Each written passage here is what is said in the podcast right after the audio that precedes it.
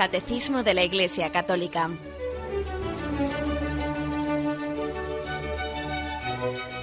Un programa dirigido por Monseñor José Ignacio Munilla, Obispo de San Sebastián.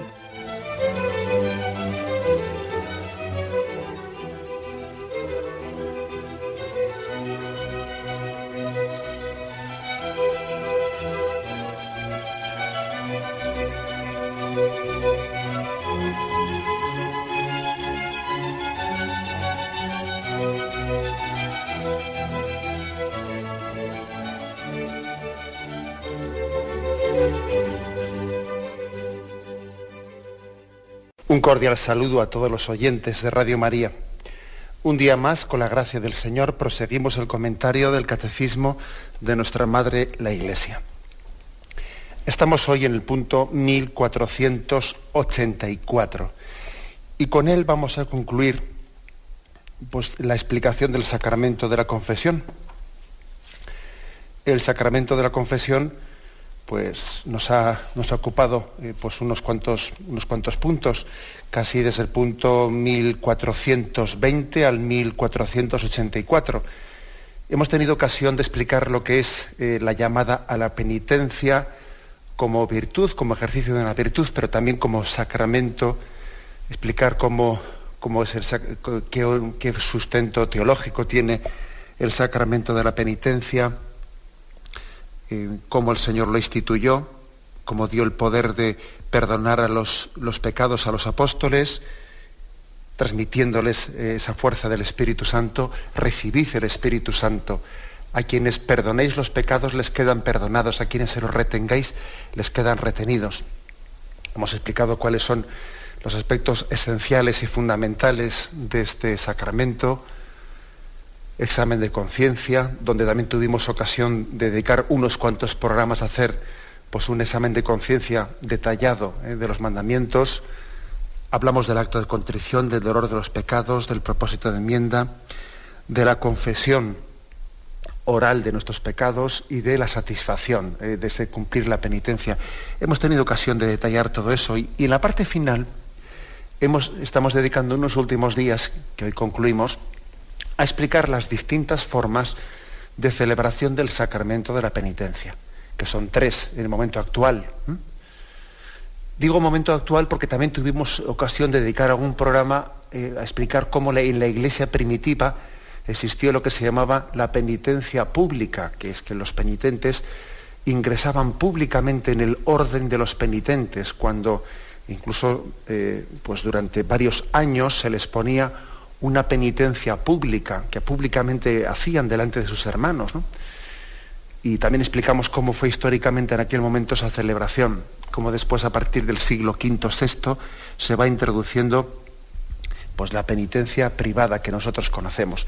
Y ahora en el momento actual, el catecismo, pues en la parte final, de una manera muy práctica, dice, bien, después de todo lo que hemos expuesto, digamos hoy en día la Iglesia, con esa autoridad que el Señor le ha dado, cómo eh, eh, celebra, con qué, digamos, fórmulas litúrgicas celebra el sacramento, que son tres. ¿eh? La confesión individual con absolución individual, la celebración comunitaria con confesión y absolución individual y la confesión, la celebración comunitaria con absolución colectiva. Bueno, pues esas son las tres fórmulas.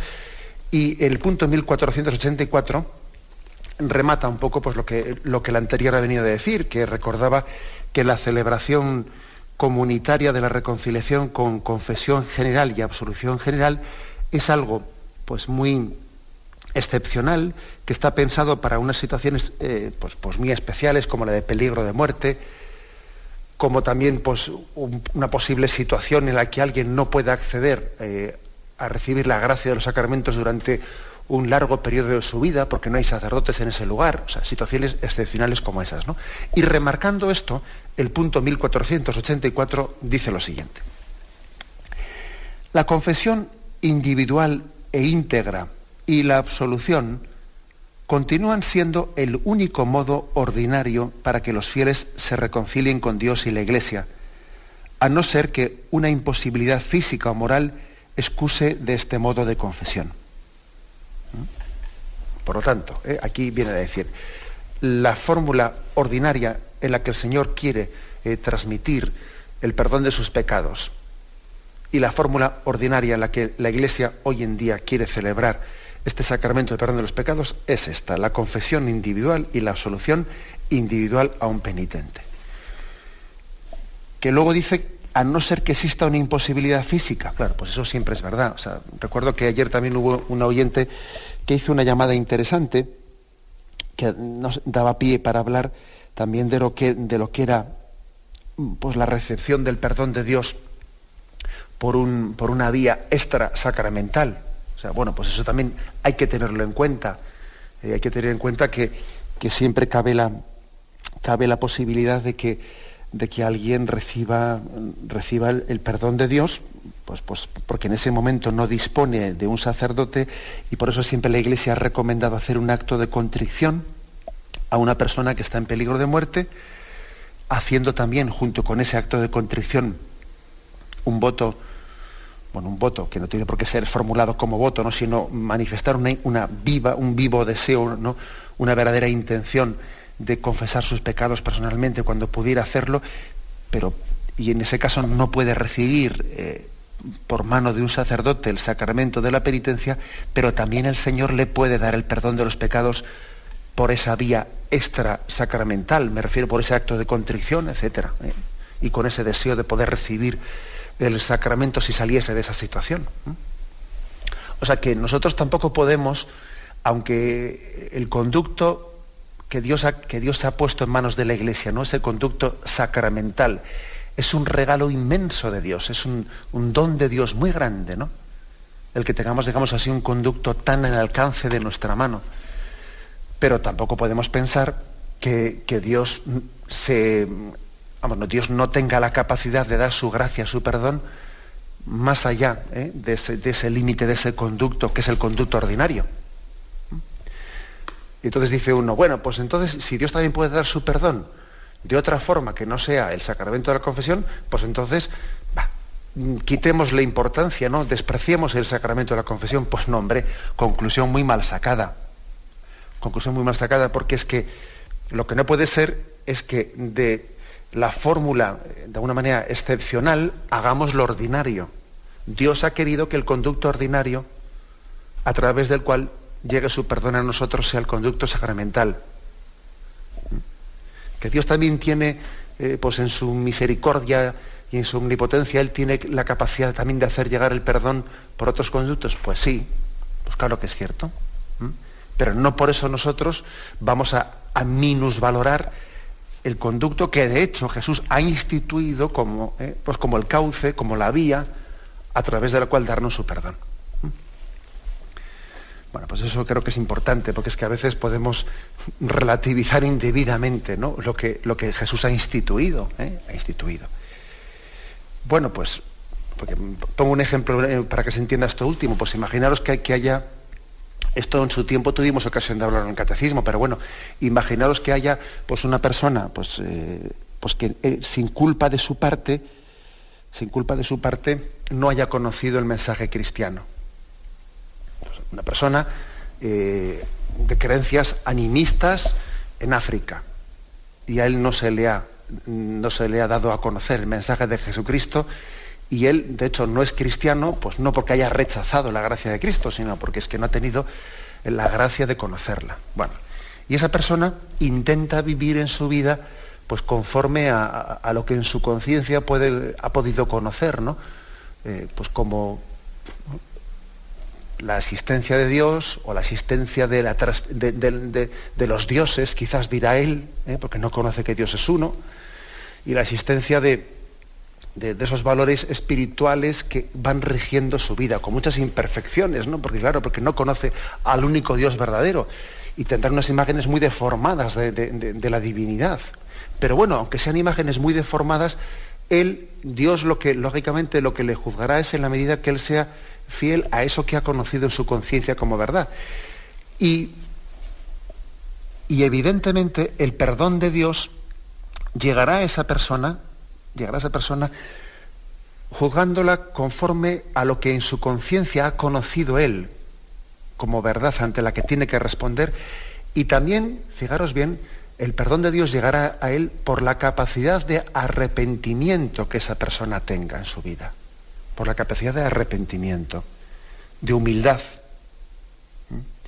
de, ser capaz de, reconocer que, ante, ante, Dios eh, el hombre siempre es pecador, que nunca tiene que manifestarse o presentarse con una actitud arrogante, sino humilde. Bueno, pues eh, el perdón de Dios a esa persona podrá llegar por un, por un conducto extrasacramental, evidentemente. En nuestro caso concreto, en nuestro caso concreto, pues eh, cuando alguien es católico, es cristiano, conoce a Jesucristo, conoce a Jesucristo y llegado un momento determinado él no tiene eh, una situación determinada de su vida, no tiene ocasión de confesarse, bien, también Dios lógicamente le va, le va, le juzgará pues por la capacidad que esa persona ha tenido de, ser fiel, de arrepentirse, de arrepentirse en su interior, ¿no? De, hacer un acto de contrición, un acto de humildad delante de Dios, puesto que no ha tenido esa posibilidad de, acudir a los sacramentos, pero también en, este, en nuestro caso concreto hay que añadir un, un factor complementario al de ese africano animista que, puesto el caso de que no ha conocido nunca a Jesucristo, no está bautizado, en nuestro caso hay que añadir un factor más, que es el factor de decir, bien, uno hace un acto de contrición, se presenta humilde delante de Dios, porque en ese momento no puede confesarse, pero con la intención, con el voto, con el deseo de poder recibir el sacramento si tuviese oportunidad. Claro, eso, eso a, ese animista que no es creyente no se le puede pedir, pero al cristiano, al católico, sí. Sí, porque, porque evidentemente él, en este caso, no no puede recibir el sacramento de la confesión porque está en una situación pues, en la que igual no tiene un sacerdote a su mano, pero lo desearía. Sería su deseo. Sería su, es, su, su modelo, su punto de referencia. Él confía en los medios de gracia que Cristo ha puesto en manos de la Iglesia. Y por eso la Iglesia dice, quien, quien tiene peligro de muerte, quien quien puede comparecer delante de Dios y no puede acercarse al sacramento de la confesión, haga un acto de contrición y en su interior no formule el deseo, formule el voto de, de acercarse al sacramento de la confesión si pudiera hacerlo, llegado el momento, si pudiera hacerlo. Eh, eso, lógicamente, este deseo de, o sea, este referir, unir el acto de contrición al deseo del sacramento, al deseo del sacramento, lógicamente es propio de quien, quien, es cristiano, de quien es católico, conoce que los, que los dones de Cristo vienen a través de, los sacramentos eh, en la iglesia, a diferencia de otra persona que únicamente podrá hacer un acto de contrición, pero no le puedes pedirle esto porque no ha conocido a Jesucristo, no ha conocido a la iglesia, no ha conocido los sacramentos. Bueno, pues este matiz es importante pues, para explicar esto. La confesión individual e íntegra y la absolución continúan siendo el modo único ordinario por el que los fieles se reconcilian con Dios y la Iglesia, a no ser que, una imposibilidad física o moral excuse de ese modo de confesión. Bien, este es el planteamiento de entrada. Por lo tanto, eh, aquí también se está recordando, ojo que, que las celebraciones comunitarias con absolución colectiva, como ya tuvimos también ocasión de decir ayer, son modos absolutamente excepcionales que responden únicamente a esas situaciones en las que hay una imposibilidad, una imposibilidad real de poder escuchar la confesión de esas personas. Y únicamente en esa situación pueden ser administradas lícitamente y únicamente con él pueden ser recibidas válidamente, válidamente, con el deseo de, con el voto ¿eh? de que en cuanto que pueda uno se confiese personalmente de sus pecados. Aquí hay que distinguir dos conceptos, lo lícito y lo válido. ¿Mm? Vamos a ver, es decir, un sacerdote podría dar una, puede administrar una, mm, una absolución colectiva en la que perdona los pecados a todo el mundo que está allí presente sin escuchar eh, uno por uno a los penitentes, lo puede administrar de una manera lícita o ilícita. ¿Cuándo sería lícita? Lícita sería cuando hay un peligro de muerte o cuando hay una situación pues que hace imposible escuchar a esos fieles y estarían durante mucho tiempo sin poder, bueno, las condiciones que pone la iglesia, ¿no? Eso sería lícito. ¿Ilícito qué sería? Pues ilícito sería que un sacerdote, sin obedecer a la iglesia, sin tener en cuenta esas circunstancias, de la solución colectiva. Eso es ilícito. Ahora bien, aunque sea ilícito, ¿es válido o no es válido? O sea, es decir, allí ha habido perdón de los pecados o no ha habido perdón de los pecados. Y entonces había que, había que responder lo siguiente. Vamos a ver. ¿Será válido? ¿Será válido? Aunque sea ilícito, fijaros bien, ¿eh? será válido si los penitentes que han recibido aquello, que pues uno, no tiene ni, arte ni parte en la, eh, en la, incorrección que ha cometido el sacerdote, dice, yo yo, yo soy fiel de esta parroquia, yo no tengo culpa de que este sacerdote haya procedido ilícitamente, incorrectamente. Entonces, la absolución será válida siempre y cuando ese penitente que ha recibido esa absolución tenga el voto de confesarse en cuanto que pueda después de esa absolución colectiva. Entonces será válida.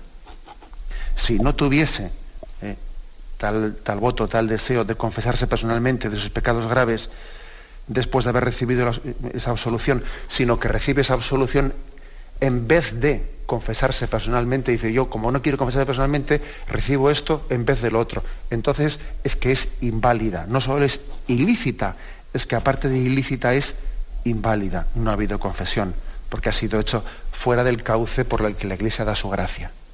¿Eh? Bueno, pues digamos esta distinción de conceptos de ilícito y válido, pues creo que puede ser también eh, importante tenerla clara.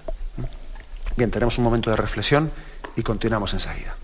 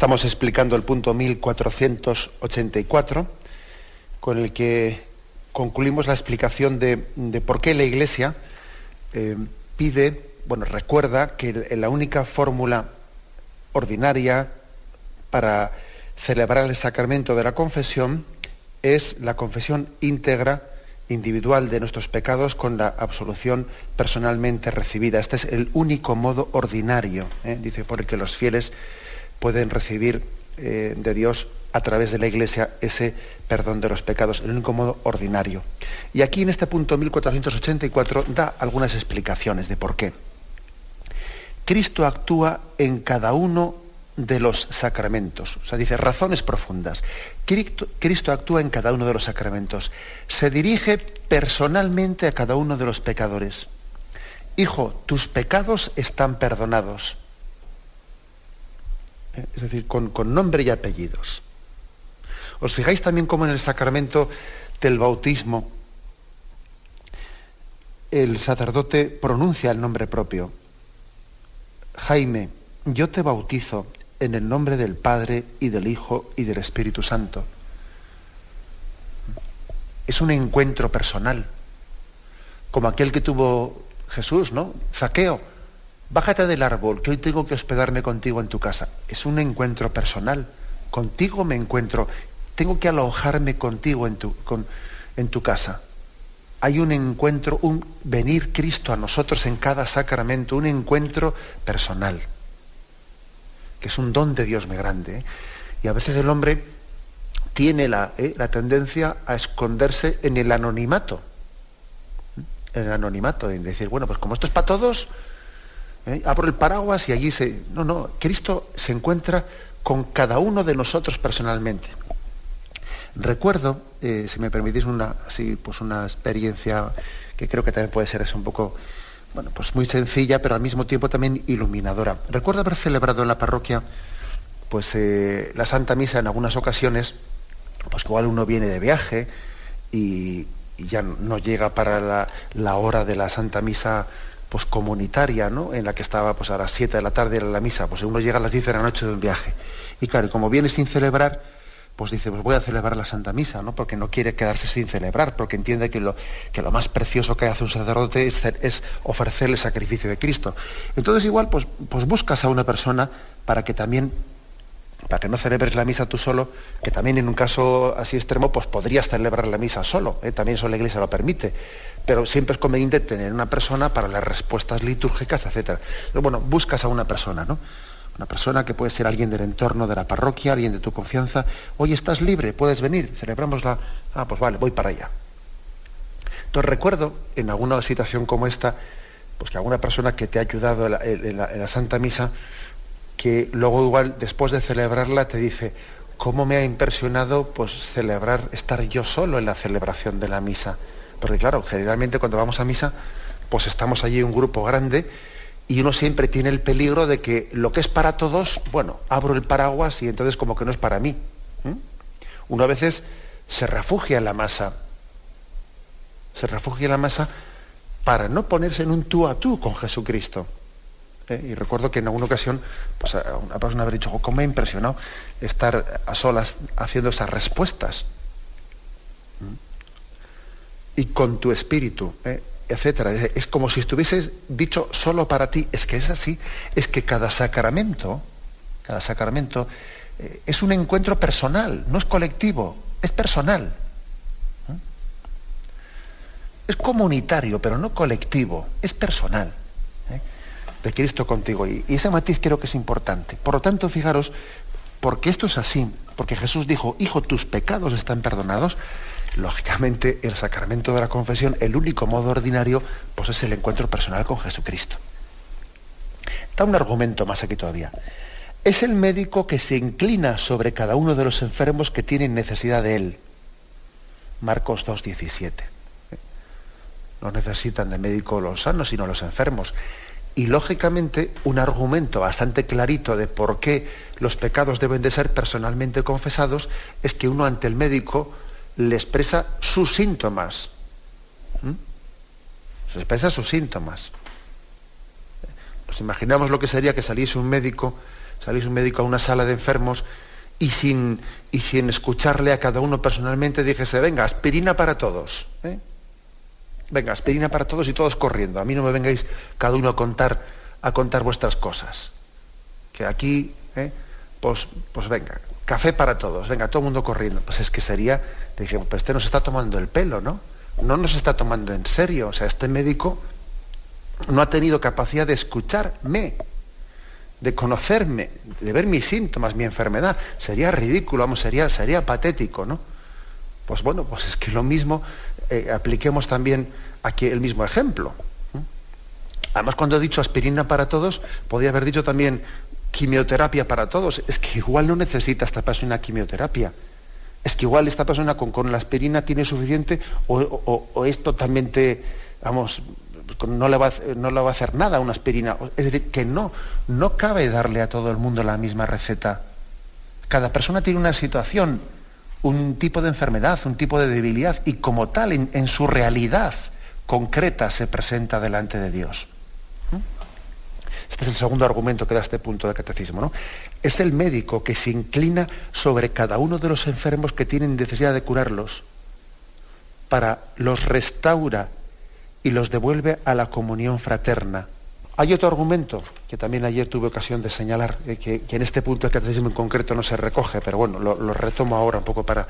Está recogido, voy a hacer referencia ahora, a una carta apostólica, eh, carta apostólica Misericordia Dei, que el 2 de mayo del año 2002, o sea, todavía hace, vamos, recientemente, Juan Pablo II publicó sobre algunos aspectos de la celebración del sacramento de la penitencia, una carta apostólica muy importante que el Papa publicó precisamente porque él veía que había muchos abusos y muchas cosas. Y bueno, pues fijaros lo que dice, lo que dice en esa carta, ¿no? A fin de que el discernimiento sobre las disposiciones de los penitentes en orden a la, la absolución o no y a la imposición de la penitencia oportuna por parte del ministro del sacramento, hace falta que el fiel, además de la conciencia de los pecados cometidos, del dolor por ellos y de la voluntad de no recaer más, confiese sus pecados. En este sentido, el Concilio de Trento declaró que es necesario, que es de derecho divino, de derecho divino, confesar todos y cada uno de los pecados mortales. La Iglesia ha visto siempre un nexo esencial entre el juicio confiado a los sacerdotes en este sacramento y la necesidad que los penitentes manifiesten sus propios pecados. Es decir, si el sacerdote tiene que dispensar la, la misericordia del Señor, el perdón de Cristo, tiene que dispensar a aquellos que tengan arrepentimiento, a quienes les perdonéis los pecados les quedan perdonados, a quienes se los retengáis les quedan retenidos, es decir, si tú ves que tiene arrepentimiento, administra el perdón, si ves que no tiene eh, arrepentimiento y las disposiciones de vidas no le des el perdón, pues lógicamente para poder hacer ese juicio el sacerdote tendrá que escuchar los pecados y al escucharlos en nombre de Jesucristo hacer ese discernimiento. Porque, ojo, otro error que tenemos es el de pensarnos que el sacramento de la confesión es como una especie de perdón automático. ¿eh? Yo voy allí, como quien mete una moneda y ahí sale la, lata de refresco. No, no, no. Esto no es una cuestión automática. tú, vas ante, tú vas ante un médico, tú vas ante un juez, tú vas ante ese trono de la misericordia de Cristo a manifestarte en tu situación eh, particular y pedir también que Cristo a través de la iglesia, a través de ese sacerdote, te dé el discernimiento de, si, tú, si tienes las debidas disposiciones para recibir el perdón de Dios. ¿eh? O sea, que no es que uno se acerque al sacramento de la confesión de una manera automática, independientemente de las disposiciones que tenga, va a recibir el perdón. Pues no, eso sería jugar con los dones de Dios. Hay un discernimiento y en la medida en que haya un arrepentimiento verdadero, pues recibe el perdón o no lo recibe. Eso supone, lógicamente, supone el, pues la manifestación de los pecados. Pues esta es un poco esta insistencia. ¿eh? Y añado una cosa más, ¿eh? Añado un aspecto que creo que es importante, y es que en esta en, este motu, en esta carta apostólica que también se le llama motu propio, Misericordia Dei, que el año 2002 ¿eh? Juan Pablo II publicó, pues intentando también responder a, la crisis del sacramento de la penitencia, intentando salir al paso de los abusos en la celebración del sacramento de la penitencia, etcétera, pues lógicamente, eh, ¿qué, es, ¿qué, es, lo que en este eh, pues en, este, en esta carta apostólica recuerda el Papa pues la importancia, la importancia de que eh, se celebre el sacramento de la penitencia conforme a la disciplina de la Iglesia, recordar que ninguno tenemos, ninguno tenemos derecho, ninguno de hacer de nuestra capa un sayo y de saltarnos a la torera las disposiciones de la Iglesia en la administración del sacramento de la penitencia, bueno, pues lógicamente sobre esto, ¿eh? sobre estos aspectos se incide, vamos a tener un momento de reflexión y ahora, nos, y ahora los, los explicitamos un poco.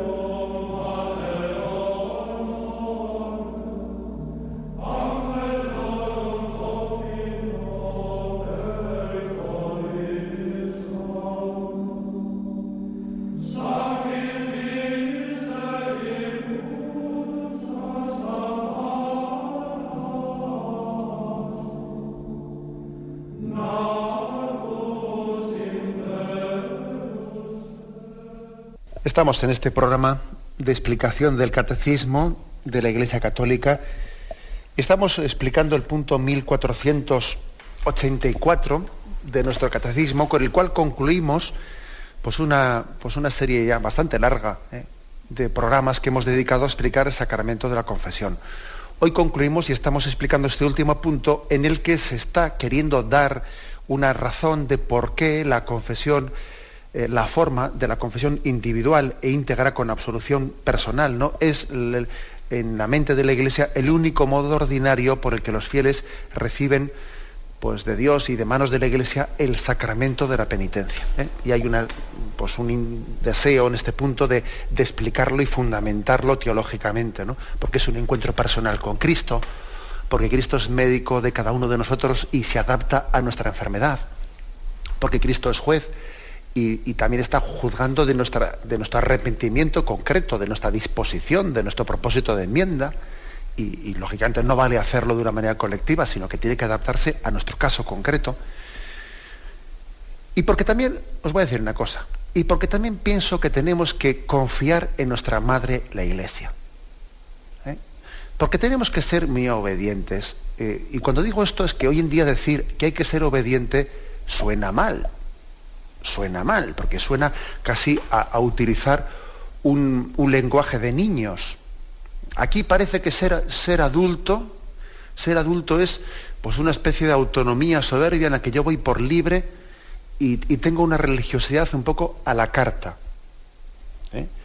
Religiosidad a la carta, pues ya me imagino que todos entendemos a qué quiero referirme con religiosidad a la carta, ¿no? Pues que bueno, miro la carta y dice, a ver, de, de entrantes. Pues aquí tengo pues en ensalada mixta, eh, pues o ensaladilla rusa o, lo que sea, y parece que uno está seleccionando aquello que más le interesa, ¿no?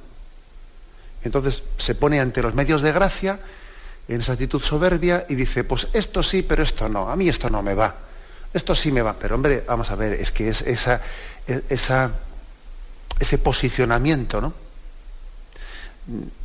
Con una cierta soberbia autónoma en la que yo me acerco a los medios de gracia como si esto fuese una elección a la carta, eso está fuera de lugar.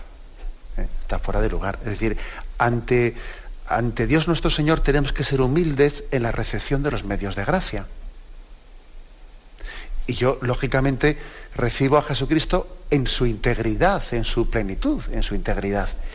Y si hay algo que a mi sensibilidad le cuesta un poco más, Todavía voy a insistir, fijaros bien, más en ello, porque si hay algo que me cuesta especialmente, debe de ser que yo ahí tengo una carencia y lo necesito más. ¿eh? Y claro, en vez de decir, esto como no me va, a mí como no me va mucho esto, pues entonces esto lo dejo para otros. Oiga usted, ¿pero qué nos pensamos? ¿Que los sacramentos pueden ser como, como los platos del restaurante que los elijo a mi gusto? ¿Mm? Luego también otro argumento muy importante es este, es que nuestra forma de presentarnos delante de Dios tiene que ser humilde. O sea, solamente puede ser humilde. Uno ante Dios solamente puede presentarse con humildad y confiando en la bondad de Dios Padre que se manifiesta en la maternidad de la Iglesia que cuida de mí. O sea, estas disposiciones, ¿no? Pues así, digamos, canónicas de la Iglesia, que dice que prescriben los sacramentos hay que celebrarlos así, de esta y de esta manera. Eso eso es un signo de la maternidad de la Iglesia, de la maternidad y paternidad de Dios que cuida de nosotros y nos da unos medios de gracia pues, pues, pues a través de, unas fórmulas que, que, inciden en la necesidad que tiene el hombre de ser, de reconciliarse con Dios. Por tanto, es importantísimo este argumento, el argumento de la obediencia. Antes me he referido a la carta apostólica de Juan Pablo II, publicada el 2 de mayo del 2002, Misericordia Dei, en la que vuelve a recordar estos aspectos del punto de derecho canónico, de cómo las absoluciones colectivas no se puede abusar de ellas, que en algunos lugares se, se están utilizando como si fuese casi un sustitutivo de la confesión personal de los pecados, insiste en ello, ojo que eso es una desobediencia, ojo que eso es un peligro, y claro, pues el pastor lógicamente está siempre está siempre recordando a sus ovejas dónde están los buenos pastos y dónde está el lobo y dónde están los malos pastos. Es, propio del, buen pastor, como fue Juan Pablo II y como lo es Benedicto XVI, ¿no? Pues el una y otra vez recordar cuáles son los medios de gracia y pedir que no se eh, que, no, nos recurramos a ellos de una manera incorrecta, etc. A este respecto me vais a permitir eh, que, haga referencia a una carta, a una carta muy reciente de esta cuaresma que ha escrito eh, Monseñor Fernando Sebastián, el arzobispo de Pamplona. Ha escrito una carta pastoral titulada Cuaresma en tiempos de prueba. Una carta que tiene principalmente tres puntos y el segundo de los puntos lo refiere, eh, lo refiere pues a, la, a, este aspecto, a la importancia de celebrar bien, con fidelidad, el sacramento de la penitencia. Voy a leer algunos párrafos porque la verdad es que yo creo que se puede decir más eh, fuerte, pero más claro no se puede decir. ¿eh? yo también doy gracias a Dios pues porque, porque ponga esta clarividencia en la forma de expresión de, de los pastores, ¿no? Y le pido a Dios también aprender de ello. Dice así esta carta ¿eh? de Monseñor Fernando Sebastián. Una segunda dimensión de la cuaresma es la invitación al arrepentimiento y la penitencia de nuestros pecados. Cuando nos acercamos a Dios, cuando dejamos que la mirada de Jesús ilumine nuestra vida, nos damos cuenta de nuestros pecados, nuestras faltas de piedad, de diligencia, de amor, de misericordia. Eh, sigue con ello y dice, nadie, eh, perdón, los cristianos contamos con la seguridad del perdón de Dios, anunciada por Jesús, ofrecido por la Iglesia, en virtud de su pasión y muerte, mediante el sacramento de la penitencia y del perdón. En virtud de la misión y de la autoridad recibida, la Iglesia ha ordenado el modo de celebrar y alcanzar este perdón de Dios mediante la celebración del sacramento. Y ahora fijaros lo que dice. Nadie, ningún sacerdote, ningún grupo tiene capacidad para modificar las normas de la Iglesia acerca de cómo celebrar este sacramento. El desconcierto y los abusos existentes en torno a este sacramento están haciendo mucho daño en la vida de las parroquias y de los cristianos. Y continúa, ¿eh? Monseñor Fernando Sebastián.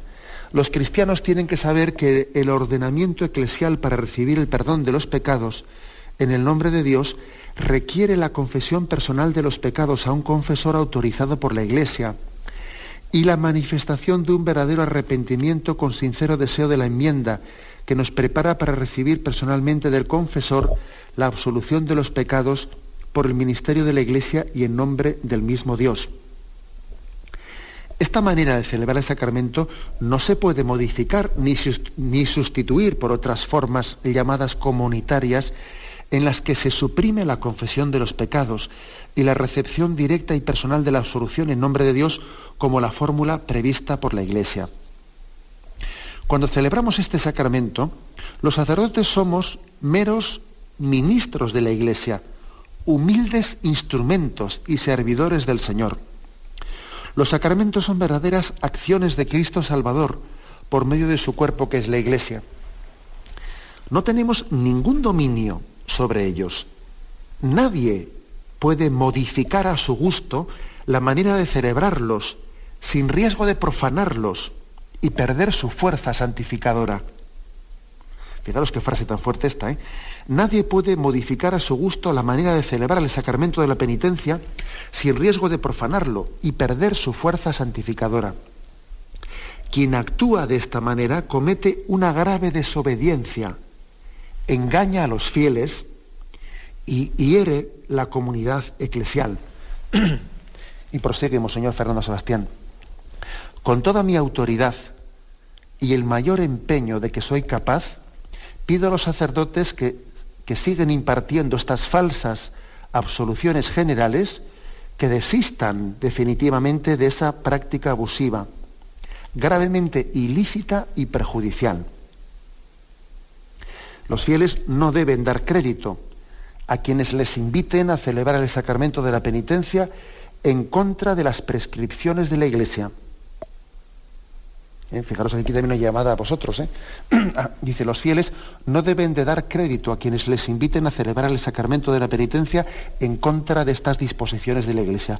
Hagamos todos un esfuerzo en esta cuaresma para reconocer el sacramento de la penitencia, la dignidad que le corresponde en la vida de la comunidad cristiana y en nuestra propia vida personal. Busquemos tener el perdón de nuestras culpas, facilitemos a los fieles la celebración del sacramento de penitencia de manera personal, con una buena preparación. Según el rito previsto por la Iglesia, anunciemos y celebremos el gozo del perdón y la paz. Sin esta práctica, no puede haber crecimiento espiritual en los cristianos ni conseguiremos nunca promover comunidades parroquiales espiritualmente vigorosas. Bueno, pues la verdad es que, eh, como, he dicho antes, mm, es difícil eh, hablar con más eh, contundencia y con más claridad y más precisión en este, en este caso. Bueno, hemos dedicado bastantes programas a la, celebración del sacramento de la penitencia. A mí me gustaría acabar con un, con un testimonio personal. Estuve, estuve el fin de semana pasado celebrando unas confesiones, perdón, unas confirmaciones en, uno de los pueblos aquí de, de Palencia, ¿no?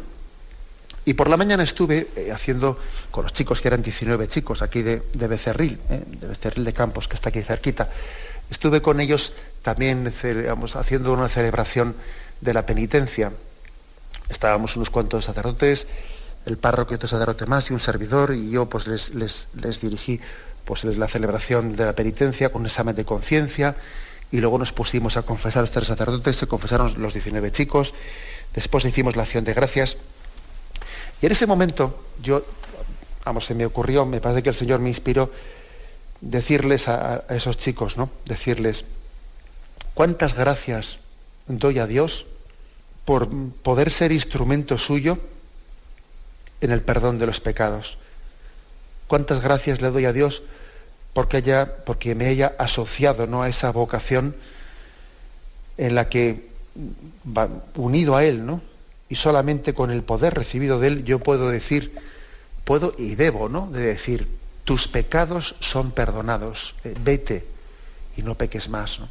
no hay frase más contundente, no hay frase, no hay una expresión mm, con más poder y digo la palabra poder en el sentido eh, auténtico de la palabra, ¿no? Que solamente Dios es poderoso.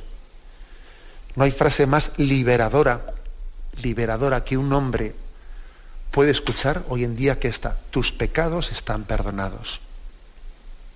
Eh, y esa frase, esa frase de liberación, de auténtica ruptura de las esclavitudes y de las cadenas que nos tienen atados, esa frase liberadora, el Señor la ha puesto en labios del sacerdote, del sacerdocio de Jesucristo, ¿eh? en la administración del sacramento de la penitencia. ¿no?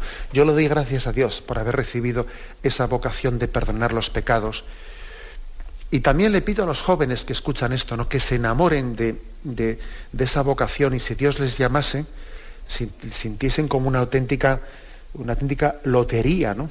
una auténtica lotería el haber sido llamado, el haber sido asociado a esa tarea de Jesucristo de perdonar los pecados de la humanidad, porque no hay nada eh, que pueda ser más trascendente en esta vida ¿no? que, que ser instrumento de Cristo en el perdón de los pecados. Bien, me despido con la bendición de Dios Todopoderoso. Padre, Hijo y Espíritu Santo, descienda sobre vosotros. Alabado sea Jesucristo.